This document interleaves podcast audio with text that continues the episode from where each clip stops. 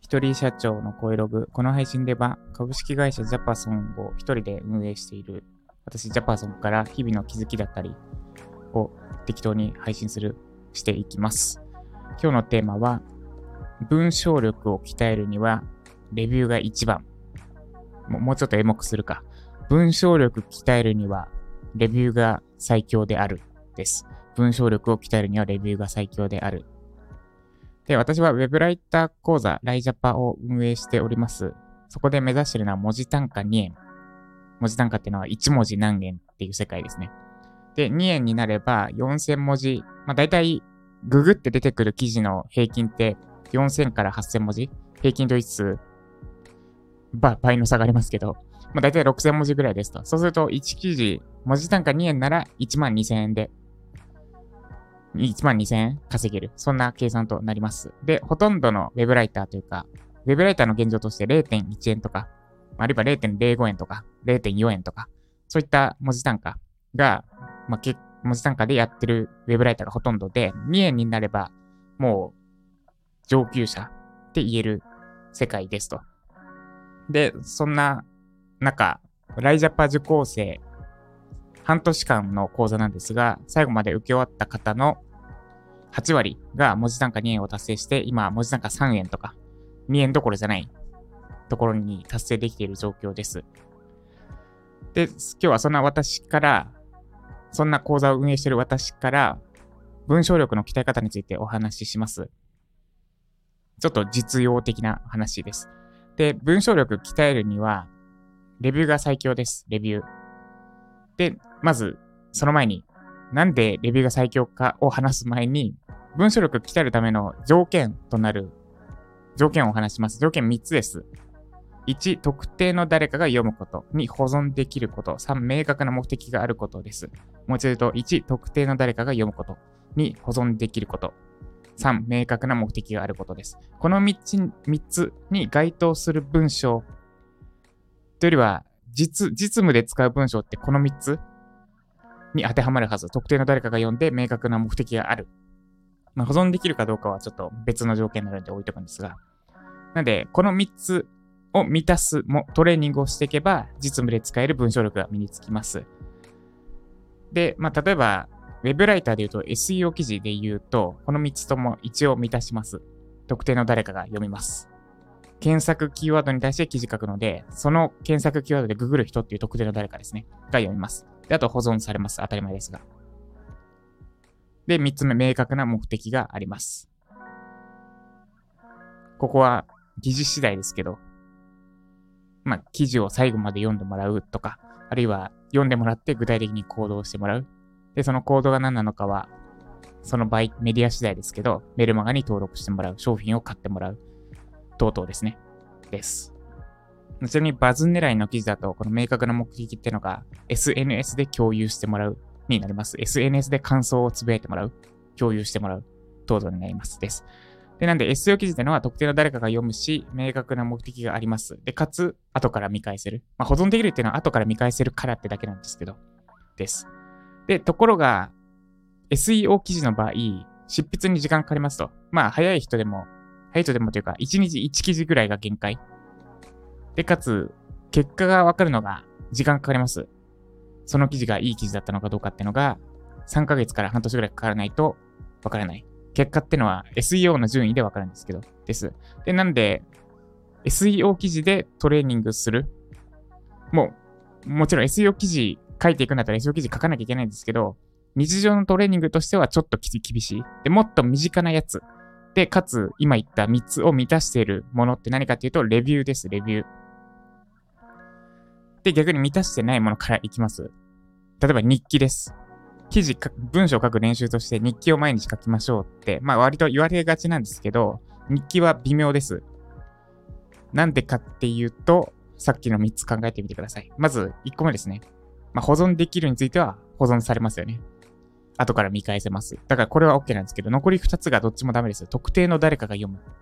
誰も読まないです。まあ、強いてフォローするなら、未来の自分が読みますけど、特定の誰かに向けて書くわけじゃないから、これを満たせてない。ってことは実務的じゃないってことです。で、3つ目。明確な目的がある。日記には目的ないですよね。その読んだ人に、あ明確な目的が読んだ人にしてほしい行動があるとイコールです。で、この日記読んだ人に何してほしいのかっていうのがないので、つまり、特定の誰かが読むわけじゃないし、明確な目的がない日記は、日々の文章のトレーニングとしてはめっちゃ微妙です。もうなんだ、初級中の初級の人が書く。書かないよりはマシかもしれないけど、程度です。で、より実践的なもの、何かの前にもう一個ぐらい例出すと、例えば手紙ですね。感謝の手紙を考えてみると、特定の誰かが読みます。そして明確な目的があります。読んで自分が感謝してるってことを知ってほしいってとこですかね。あるいはラブレターだったら読んで付き合ってほしいってのがあります。で、まあ最後満たさないのが保存できるんですけど、物理的な手紙の場合、手元に残らないので後で見返せません。ただここは、あれです。コピーしたりして、手元に残せば満たせます。が、その一手間がいります。です。で、最後、お待たせしました。レビューですね。レビューで考えてみましょう。レビューって何かっていうと、例えば、Amazon の商品レビューとか、あと、Google マップのレビューとかです。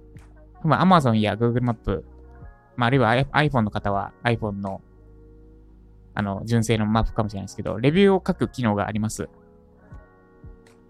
で、レビューで考えてみると、まず特定の誰かが読みます。特定の誰かっていうのは、2人いますね、しかも。2人います。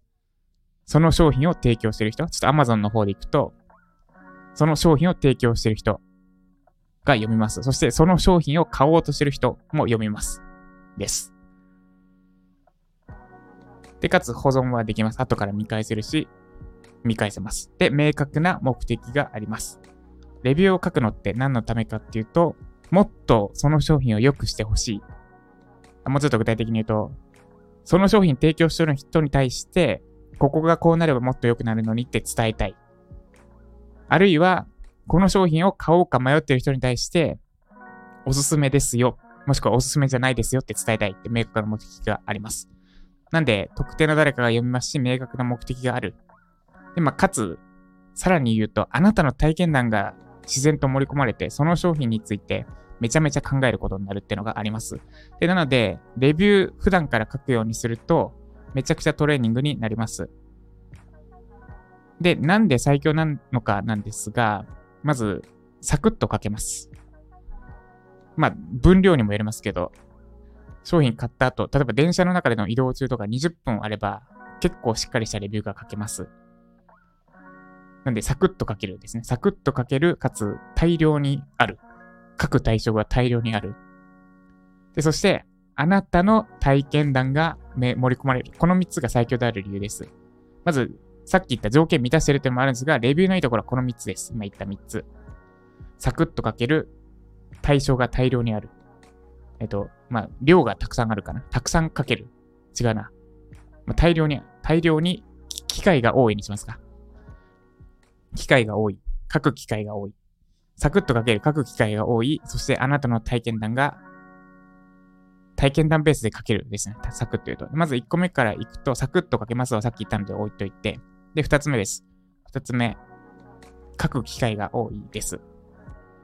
Amazon とかで買うことって結構多いですよね。その度にレビュー書く機会になります。ってのと、あと、今までに買った商品、全部レビュー書けるので、大量にあります。だから、好きあらば YouTube とか見たり、なんか SNS 開いて暇つぶしするんではなくて、Amazon の注文履歴見て、レビューを書くっていう風にすると、文章力鍛えられます。機会が多いですね。で、Google マップで言うと、新しい場所に行くたびに、レビューを書く機会になりますです。で、3つ目のいいところ、あなたの体験談ベースで書くようになるというか、まあ、ロジカルシンキングが磨かれるです。抽象化すると。で、レビュー書くってなると、その商品、あるいはその場所について自然と調べざるを得ません。例えば、あなたが最近何か買ったのであれば、その商品がどうだったのかってのを、多分普通には、そこまで、普通そこまでは考えられないだろうってレベルまで考えるようになります。このキッチンバサミ？買ったけど良かったな。なんとなく良かった？なで終わらす、で終わっちゃうじゃないですか、普通。そうじゃなくて、レビュー書くってなると、何が良かったのか、あるいは何がダメだったのか、何が微妙なのか、もっと良くなるのか、ってのをめっちゃ考えるようになります。で、この考え、この対象を分析して、で、そして文章で表現するって、まんま SEO 記事で活かせます。ウェブライターとしての仕事に活かせるし、なんか自然とウェブライター向けの話になっちゃってますけど、あなたが普段書く文章もそれに近いものがあるはずです。その人に対してこうしてほしいから、で、あの人ってこういう性格だからこういう書き方した方が響きそうだなとか、ってのが、まあ、この商品ってこういうところあるから、こう、で、この商品買いたがる人ってこういう人だから、こういう書き方だなとかですね。ってのが、まあ、自然と、ほぼ、ほぼそのまま使えるです。もの、その対象を分析して、刺さる表現を考えるっていうのが、レビューを考える過程で自然とできます。なんで、レビューおすすめです。ぜひ、Amazon の商品レビューとか、Google マップのレビューとか、あとは手前味噌ですが、私のユーデミーコース受けた方は、私のコースのレビューとか書くようにしてみてください。で、ユーデミーコースのレビューもおすすめで、あなたの理解を深めることにもつながります。何が理解できて、で、な、なぜこんなに深く理解できたのか。で、具体的に何しようとし、これから何しようとしてるのかっていうのをレビューに書けば、それがあなたの中に言葉とし、言葉として書くことで、まあ、言霊ってあるじゃないですか。言葉にすることで魂が宿ります。あなたの中に。で、言葉で出力したことで、実際に行動できるようになります。なので、ぜひ、レビューおすすめです。実践してみてください。で、最後、えー、レターへのコメント返ししていきます。なんかあれですね、やっぱ目的ありきで発信しちゃうと、どうしてもちょっと真面目な感じになっちゃうな。ラジオっぽくない感じになっちゃいますね。で、えー、レター、アイさんからいただきました。アイさんいつもありがとうございます。こんにちは。コメント返信ありがとうございます。ラジオ好きな私としては、パーソナリティからの返信があるなんてめちゃめちゃ嬉しいです。あ、これわかります。私もライブ講義とか、ライブ配信とか参加するんですけど、なんか自分のコメント拾ってもらえるとめっちゃ嬉しいですよね。さらにそこから、なんか話展開されていくと、私が発信したからそうなったんだみたいになると嬉しいですよね。で、そうですよね。収録と違ってラジオってその瞬間の思いが伝わるので、その人の本質が見える、伝わるのがいいところだなと思います。そうですね。でだから私は台本なしで発信するのがラジオの本数だと思ってます。ちなみに台本はないですね。今あるのは、今私の手元にあるのは、特定の誰かが読む保存できる明確な目的があるって書いてあるメモ帳だけです。で、基本的にはもう本当に何もなしでやってます。今回ちょっと整理して話さないとカオスになるなと思ったんで、メモ帳に一応バッて、えっ、ー、と、何文字だ ?20 文字ぐらいだけ書いて配信しましたが、そう、台本なしがラジオの良さを出すコツですかね。小さい頃から朝起きると FM 大阪が流れてる家でした。お、いいっすね。テレビじゃなくてラジオが流れてるんですね。私の家は朝起きるとテレビ流れてましたね。当時は普通だと思ったんですけど、今たまに時間変えるとうるさいなって思います。あの、なんだ、視覚的にもうるさいし、まあ、まだ音だけならまだいいんですけど、視覚的にうるさいですね。もうずっとついてるんですよ。もうとにかくテレビついてる。なんだろう、静寂が怖いんですかね。あこれは別にラジオ流れてるのをディスってるわけじゃないですよ。私の家で帰るとずっと流れてて嫌だなって私は思ってる話です。で、高校生の時に FM802 が開局し、この時代ラジオはすごく人気があってみんな来てたと思います。で、なんかいい時代っすね。あとは車に乗ったら住んでる土地の FM つける感じで過ごしてきました。旅行先で車に乗るときはその土地の FM 放送必ず聞いてます。パーソナリティとリスナーのやりとりで、なんとなくその土地の雰囲気が分かったりするので面白いなと思います。あ、いいっすね。私も今度旅行行ったとき、これやってみようと思います。ご飯の支度しながら、ポッドキャストや音楽聴いたりながら作業派です。そうっすね。なんかラジオとか音楽って、ながら、ながらで聞くイメージですね。まあ、あんまり、あれですよ。ながらを極めようとしすぎると、病むというか、頭がパンクするので気をつけてください。私はもともと自分のラジオとか、ライジャパ作ってた時は、ライジャパの音だけを、あの、プール、水中でも聞けるイヤホン、骨伝導イヤホンがあるんですけど、その中に入れて、で、自分の講義が分かりやすいかどうかをチェックしながら泳ぐっていうのをやってました。それやってた時頭おかしくなりそうになったんで、やめたんですけど、あんまりながら作業を効率的だから、効率のためにながら作業やり出すと、結構、病み出すので気をつけてください。何かしながらラジオを聞いて考えたり思いを巡らせることが好きです。そうっすね。私も好きです。やったことないからやってみよう。これ賛成です。あ、おとといの配信ですね。やってみないとわからんやん。迷うときは、そう思うようにしています。そうっすね。やったことないからやらないって、あれっすよね。もったいないですよね。ジャパソンさんの配信はいろんなヒントが自分に与えられて頑張ろうと思います。あありがとうございます。あの、昔はもっとがっつり知った激励的なやつやってたんですけど、最近はちょっと緩めに意識してます。で、もう一通ですね。昨日の配信に対してのコメント、愛さんです。こんにちは。あ、ちなみにコメントでもいいですよ。どっちでもいいですけど、レターでもコメントでも。こんにちは。ジャパソンさんの講座が、あ昨日のユーデミーコース、ほぼ全部最高評価ついてますって配信に対するコメントです。愛さんから、ジャパソンさんの講座が最高評価がつくのは受けてみて納得できます。ありがとうございます。どの講座も細部に至るまで論理的かつ具体的に説明されています。そうですね。論理はめっちゃこだわってますね。その上、実際に手を動かしてやってみる構成になっています。はい、その通りです。めっちゃもう手を動かしてもらわないと意味ないですって言って、手を動かしてもらわないと私も意味ないと思って作ってます。本気で学びたいと思って受けた人は行動する方法とそうしなければ意味ないことを学んだので、その後きっと行動すると思います。いつもありがとうございます。いや、こちらこそありがとうございます。はい、さん、行動力すごいっすよね。ユーデミも毎回コメント付きレビューいただけてますし、あの、今日言ったまさに文章トレーニング、日常レベルでできてるなって思います。ありがとうございます。チャット GPT の講座とてもわかりやすく良かったです。4じゃないとダメなんですね。あ、そうですね。GPT-4 じゃないとダメですね。3.5で受けましたが、ジャパソンさんが言われたように、いまいちの出来でした。そう、3.5はいまいちなんですよ。社会人2年目ぐらいいまいいまいちというか、頼りないですね。たまにいい仕事するけど、基本頼りないって感じ。もちろん自分の能力が低いのもありますが、いや、でも3.5はですね、あの、4と比べると、ポンコツっすね。まあ、あの、人に対してポンコツとか言わないですけど、チャット GPT ならいいだろうってことで 言っちゃいますけど、ポンコツっすね。3.5は。で今後仕事で使いたいのは4にします。ラブレター久しぶりに書いてみてなかなか楽しかったです。ありがとうございます。今週は頑張って答え探します。いいっすね。あの、もう頼もしいです、もはや。その、モチベでというか、その感じで、を維持してもらえたらと思います。あまり燃え上がりすぎないようにですね。面談でも話しましたが。ありがとうございます。で、私のユーデミコースの作り方、変えたことがあって、まあ、昨日言ったやつは変えてないんですけど、収録の時変えたことがあって、ついでにその話すると、あの、もう、去年ぐらいからかな。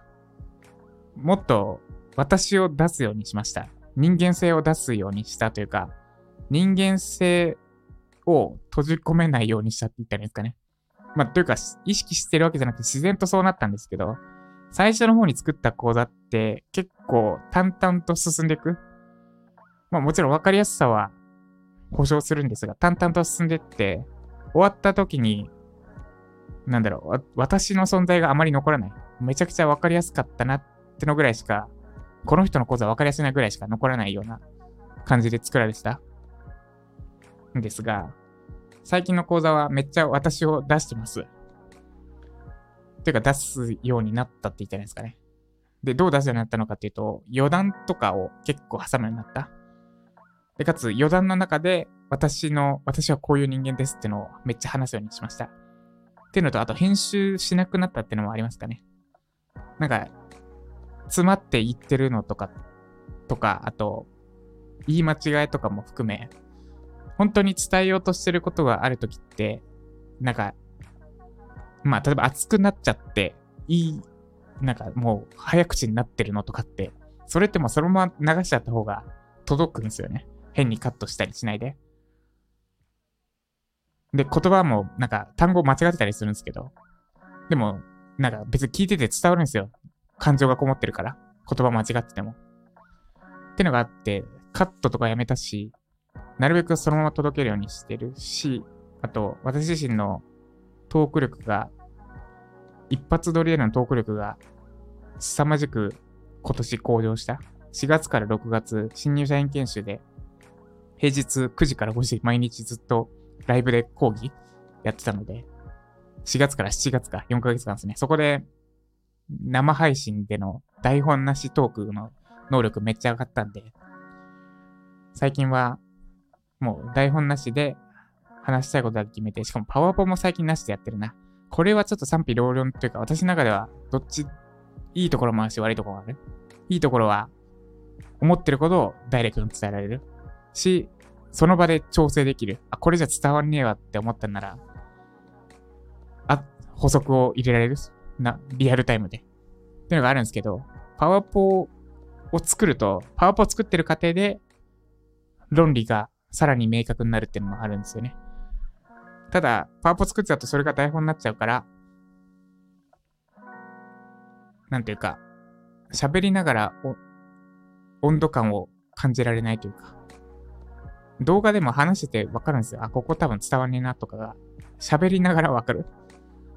ので、パワポがなければ、そこを、なんだ、臨機応変に対応できるんですけど、パワポがあると、そこで、それが台本というか、かっちりしちゃうので、まあ、どっちもどっちだなって思ってます。です。はい。ということで、話しそれましたが、で、えー、私のユーデミコース、最近作ったチャット GPT のための文章講座の割引クーポン概要欄に貼っておきますので、興味ある方は覗いてみてください。まさしくさっき言った私の、私を出して話してます。です。で、ついでにもう一個、最近 YouTube で、ユーデミで売れなくなった講座を YouTube に無料公開しました。で、Google ドキュメントの操作方法についての動画を、それも概要欄に貼っておきますので、ぜひ見てみてください。でちなみにこの2つ見るとめっちゃ私の話し方が変わったのがめちゃくちゃよくわかると思います。チャット GPT の方は最近撮ったやつ。で、ワードプレス入稿は去年の今頃ですね。去年の今頃こんな感じで喋ったの？全然ダメじゃんって私見たら思うんですけど。です。もうめっちゃ話し方とか変えたので、ぜひチェックしてみてください。ということで、以上。今日は私は、今日は体重いで、なので、昨日、いか、かかりつけの、えっ、ー、と、針灸治療院に行って、針してもらって、お灸も据えてもらいました。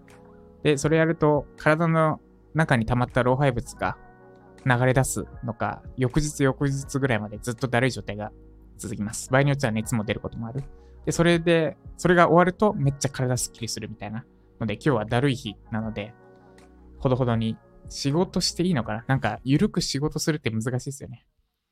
まあ、なんか、7つの習慣とか読んで過ごそうかなと思っております。ということで、今日も、以上、ジャパソンでした。ぜひ概要欄チェックしてみてください。